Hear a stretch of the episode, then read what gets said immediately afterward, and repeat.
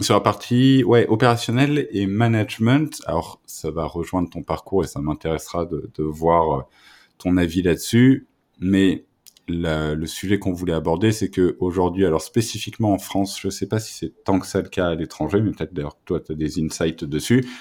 On a vraiment une progression dans la carrière qui est très souvent liée au fait de passer par du management.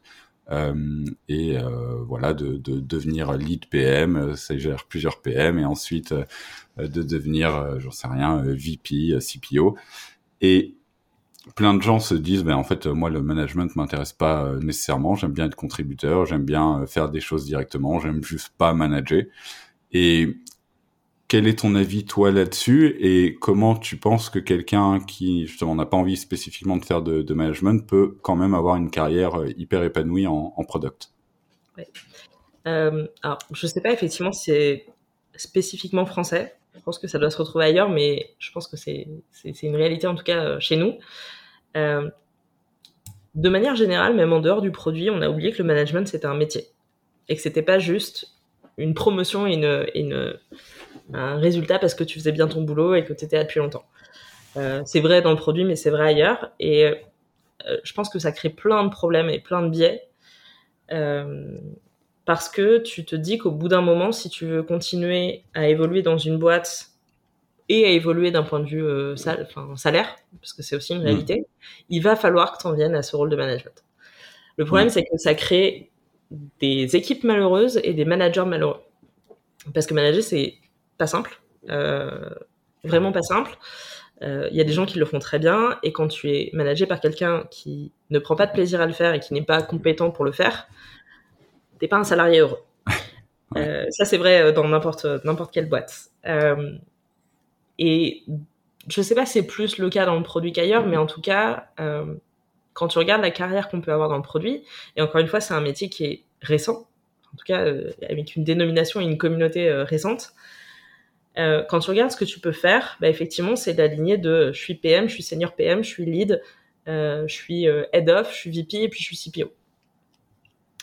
Le problème, c'est que des rôles de VP ou de CPO ou même de head of, il n'y en a pas 150 000 en France déjà. Mmh. Et en fait, on valorise, on valorisait, je vais dire, parce qu'on commence à en parler de plus en plus, mais on valorisait assez peu les autres euh, manières de grandir dans le métier. Euh, et en fait, on, j'ai le sentiment qu'on commence à parler de la track managériale et de la track expertise, euh, même si le manager peut être un expert par ailleurs, hein, mais euh, c'est encore assez récent. Et moi, je suis convaincue qu'il y a plein d'évolutions possibles à côté, euh, j'en suis la preuve. Hein. Moi, j'ai arrêté le management, même si je manageais pas grand monde, parce que j'étais pas heureuse, j'étais pas épanouie, et du coup, hmm. je faisais. Je sais pas si j'étais une mauvaise manageuse, ça c'est les gens que j'ai managés qui pourraient le dire, mais euh, en tout cas, j'y prenais aucun plaisir, et j'avais vraiment pas envie de continuer dans cette lancée-là. Euh, mais au moment où j'ai dû avoir la conversation de dire je veux arrêter le management, qu'est-ce que je fais? J'avais une espèce de crainte de légitimité de l'après. Je pense que c'est hmm. encore un peu plus vrai quand t'es une nana, parce que mine de rien, on évolue dans un milieu d'hommes et que quand on te dit, a priori, t'as la casquette, enfin, si tu continues bien dans cette boîte ou ailleurs, tu seras head off et puis peut-être un jour CPO, ça te donne quand même une certaine légitimité. Euh, et du coup, de me dire, je refuse cette partie-là, ça veut dire quoi sur la suite de ma carrière? Du coup, ça a vraiment pas été une conversation facile à avoir. Euh, heureusement, j'étais dans la bonne boîte avec le bon manager pour le faire et on a construit du coup ce rôle de, de principal PM pour coller. Euh, et je suis certaine que j'ai eu beaucoup plus d'apports sur ce rôle-là que j'en aurais jamais eu en tant que manager. Et je pense que euh, pour finir, pour finir là-dessus, enfin, tu auras sûrement des, des questions. Euh, choisir un rôle de contributeur individuel ou un rôle de manager, c'est pas définitif. Je dis pas que je ferai jamais de management, euh, j'en ferai plus jamais, etc. Parce que c'est un, rôle qui est humainement intéressant malgré tout. Euh, et des gens qui sont managers reviendront parfois à des rôles d'IC. Donc je pense qu'il faut arrêter de cloisonner ces, deux tracks-là euh, et qu'il faut mettre en avant des... Ouais, parlons de rôle modèle parce que c'est le, le terme qui va bien, euh, sur des rôles qui sont moins managériaux, qui sont pas des VP, qui sont pas des head of, qui sont pas des CPO et qui font aussi des trucs hyper cool pour leur boîte.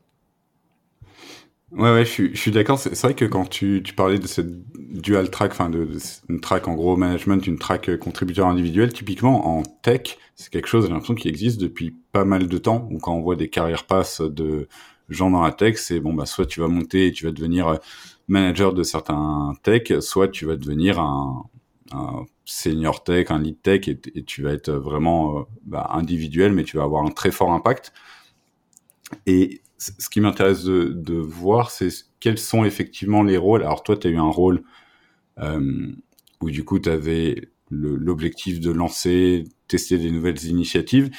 Quels peuvent être les rôles de quelqu'un au produit qui est très senior, mais qui n'a pas de management? Est-ce que tu penses qu'il y a d'autres rôles que celui que tu as euh, Comment tu vois les choses? Je pense qu'il y a des rôles...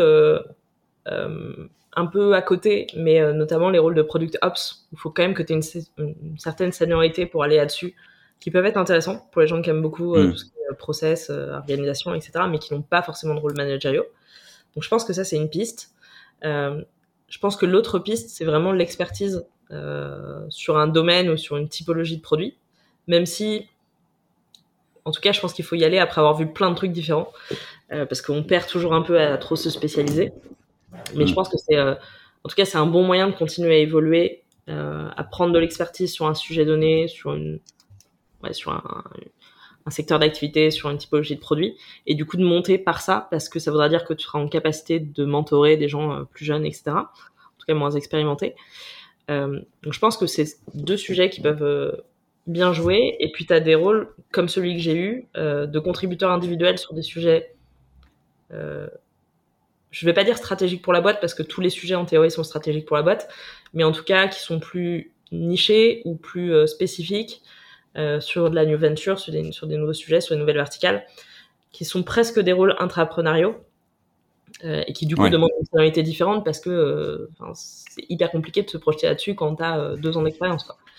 Ouais. Je pense que c'est un peu les trois sujets, c'est soit des métiers qui sont un peu à côté, comme le product ops, et qui sont hyper utiles et qui se développent de plus en plus, soit de l'expertise sur un secteur, soit euh, de, de, de, l'intrapreneuriat produit. Oui, c'est sûr que le, le rôle que tu avais, oui, tu, tu donnes pas ça à quelqu'un qui, vient de sortir, ou on faut vraiment qu'il soit très très débrouillard.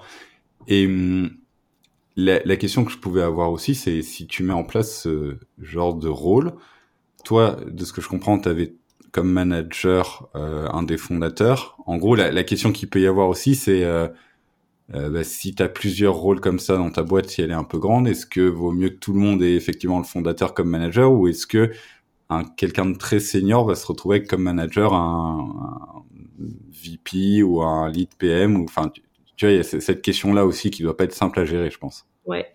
Euh, la, raison pour laquelle ça a été euh, le CPO mon, mon manager c'était enfin c'était pas forcément une question de hiérarchie de positionnement dans la hiérarchie, c'était plus qu'on aimait beaucoup travailler ensemble et qu'il y avait plein de sujets où il fallait qu'on soit en direct. Euh. Donc ça, ça a joué là-dessus. Euh, je pense qu'effectivement, ça peut être délicat à gérer en termes d'ego pour certains, d'être managé par quelqu'un de moins senior ou de plus jeune. Euh, pour moi, c'est une connerie de penser comme ça, mais c'est une réalité pour plein de gens. Mm. Euh, mais pour moi, il n'y a pas de raison. En fait, hormis des cas très spécifiques, effectivement, sur des sujets euh, qui vont être complètement à côté de ton produit existant. Donc, potentiellement, admettons, sur un produit, un nouveau produit. Il n'y a aucune raison qu'un principal euh, soit pas managé par un head-off ou un VP, à mon sens. Mmh. Euh, par contre, la relation managériale va sans doute être différente. Mais de la même manière que tu n'as pas la même relation managériale avec un junior qu'avec un senior. Parce ouais. que les besoins sont pas les mêmes. Euh, mais pour moi, il n'y a pas de il n'y a pas de raison que le management ne se fasse pas comme pour les autres. Il ouais. est différent, mais en tout cas, la, la, personne qui va te manager, pour moi, ça change pas fondamentalement. Mais je pense que ça dépend beaucoup des organes. Ouais, ouais, c'est vrai. Euh, j'ai ouais, pas eu l'occasion de parler avec beaucoup, beaucoup de gens qui avaient effectivement ce, ce genre de rôle, je, je sais pas. Et sur la partie euh, progression et carrière, je pense qu'il y a aussi une question, tu en parlais au début, très concrète, de euh, comment tu arrives à justifier notamment ton salaire quand tu vas avoir ce rôle et que la personne va te dire oui mais euh, si tu avais le rôle de VP tu aurais en charge 10 15 20 30 personnes à la taille de la boîte. Là t'as en charge que toi. Euh, est-ce que tu vas pas te caper avec ça ou est-ce que tu penses que c'est quand même possible de progresser euh, là-dessus?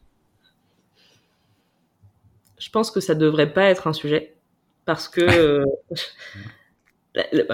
euh, spoiler, oui, tu vas être capé. Je pense que c'est une réalité. En tout cas, aujourd'hui en France, tu vas te caper à un moment donné. Hmm parce que ne serait-ce que euh, dans les grilles de salaire ou dans la manière de penser des gens, euh, bah forcément un VP doit gagner plus que quelqu'un qui n'est pas VP. Euh. Et c'est complètement légitime à plein d'égards. Euh, moi, je suis assez convaincu qu'en fait, ce qu'on rémunère, c'est ta compétence, ton expertise et ce que tu apportes à la boîte. Euh, Est-ce que gérer 10, 15, 100 personnes de manière indirecte, parce que personne ne manage 100 personnes en direct, ouais, en tout cas dans le produit, heureusement, euh, euh, Est-ce que de manager 10 personnes euh, et lancer potentiellement un nouveau produit stratégique pour la boîte, est-ce que ça a ou pas la même valeur? Et en fait, c'est ça la question que doivent se poser les boîtes dans ces cas-là. C'est est-ce que la personne apporte autant? Et est-ce que sa compétence est aussi rare qu'une personne qui est hiérarchiquement au-dessus? Ou est-ce que ou est-ce que non? Et dans ce cas-là, bah oui, c'est légitime d'être payé moins. Mais pour moi, euh, la place dans la hiérarchie, la place dans l'organigramme ne devrait pas avoir grand-chose à faire avec, euh, avec ton salaire. Si ce n'est effectivement euh, quand tu as un rôle de C-level, etc., où tu as des responsabilités bien différentes. Mais encore une fois, pour moi, on devrait rémunérer la compétence et la rareté de cette compétence. et non pas, et non pas le, le nombre de personnes qu'on a en dessous de nous. Mais c'est très personnel. Non, non, mais je, suis d'accord. Et puis globalement, enfin, c'est une question qui est effectivement très compliquée. T'en parlais au, début, c'est vrai que plein de gens ne sont pas heureux avec la partie management de leur poste. Ils font du management et ils trouvent ça très compliqué. Euh, ils sont pas super épanouis, mais en fait, effectivement, c'est juste t'as pas le choix. Il faut faire ça. Sinon, parce que les gens ont pas non plus envie de se caper, ont aussi envie de rester euh, on va dire euh, employable sur le marché. Et donc, euh, vu que c'est des nouveaux rôles euh, principaux, bah, ça peut être aussi plus dur à remarketer. Donc, c'est une question assez compliquée à, trancher dans la carrière d'un product. C'est un vrai sujet parce que si demain tu veux postuler en tant que head of d'une autre boîte, même s'il n'y a pas forcément énormément de management dans cette boîte-là, bah, t'as pas eu le rôle de head of dans une boîte précédente, donc tu vas avoir moins de cartes à jouer que les autres. Donc oui, enfin clairement c'est c'est un choix Enfin, il faut avoir toutes les cartes sur la table au moment de prendre la décision. Euh, c'est pas évident, mais euh, mais je pense que on fait bien notre métier quand on aime le faire, et on a la chance d'être dans des métiers où on peut un peu choisir parce que mine de rien, il y a, il y a de la place, surtout à ces niveaux de scénarité, il y a de la place sur le marché. Donc autant faire un truc où on est bon et où on kiffe quoi.